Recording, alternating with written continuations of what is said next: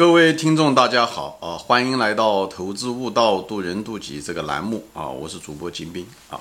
今天呢，我们继续闲聊这个所谓的道德啊，或者说道德行为吧啊，什么东西是道德，什么是不道德，一些判断啊。我前面都谈到了，其实道德它有它的时代感啊，嗯，每个时代的地域。呃，它的生产力不一样，它的经济基础不一样，他们那个道德感是不一样的啊。每个地方也不一样啊。前面举过例子，昌宁族还吃礼节啊。呃，每个人也不一样。那么判断道德的，呃，我个人认为啊，判断这个道德还是不不道德，其实上是，呃，你不伤害别人的东西，那就是我个人认为就不算是不道德啊。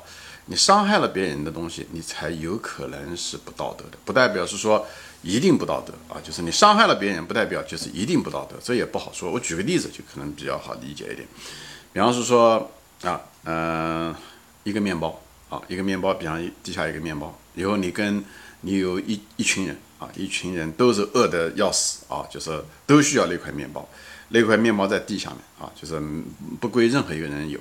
你你如果得不到这个面包，你也饿死，任何一个人得不到，所以你上去抢，啊，所以每个人都上去抢，抢到那个面包。我认为抢那个面包本身没有什么不道德的，因为只要那个面包不属于别人的，好，那么每个人都有权利去抢。那你抢完了以后，那那个人很可能就会死掉，对不对？饿死，对不对？你说他是你这种行为是不道德吗？我我不认为你这种行为不道德啊，因为你不抢到，你也会死，这样。但如果话说回来，如果这个面包是别人的，你上去抢那个面包，你如果抢不到，你也会死。那你上去抢，那你这种行为就是不道德的。就是按照我个人的所谓的道德是非标准嘛，我会这么认为啊，我会这么判断啊。所以呢，就是很多行为本身跟道德他们之间是不是一个概念啊？不是一个概念。比方说女人吧，对不对？我前面讲过的啊，这个女人，对不对？你说撒谎、讲不讲实话是道德还是不道德，取决于情况。对不对？那个女人，比方说女人长得不好看，她问你她长得好看不好看？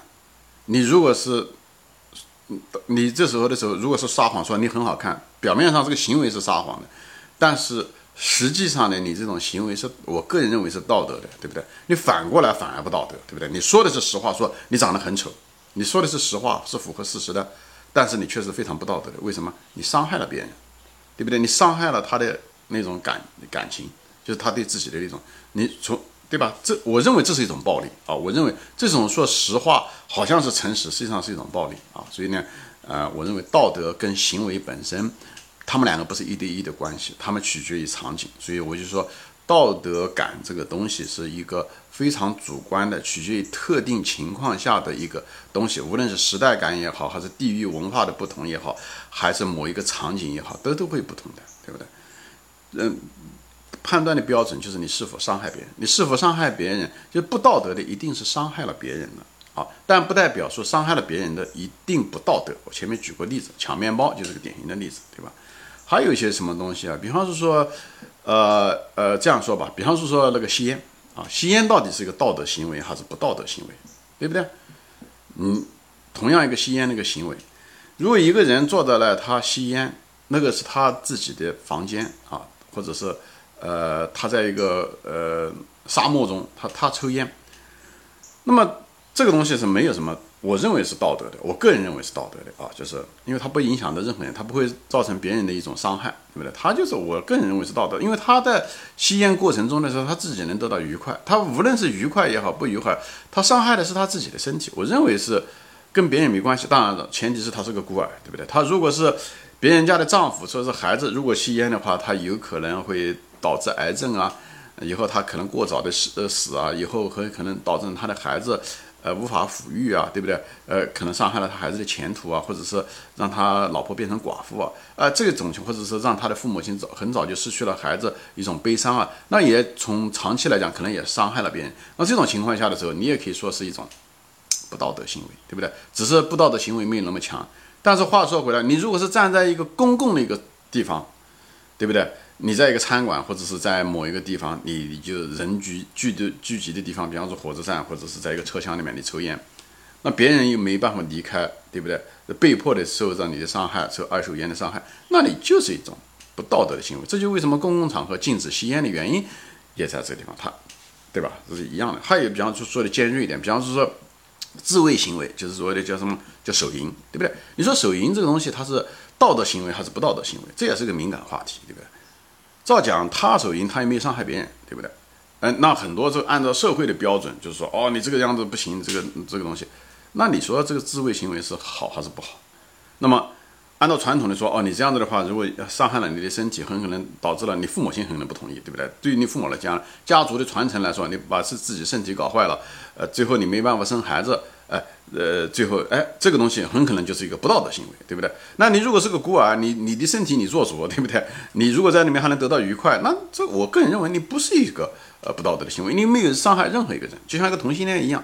所以，当然我们每个人听到这些东西的时候都挺反感的，为什么呢？因为我们身上还是保有着传统的道德观，觉得这样的不应该，对不对？无论是那种同性恋也好，还是手淫活动也好，或者是自卫行动，所以说我们这会这时候会有一种，嗯，就是自然而然产生的某一种反感，对不对？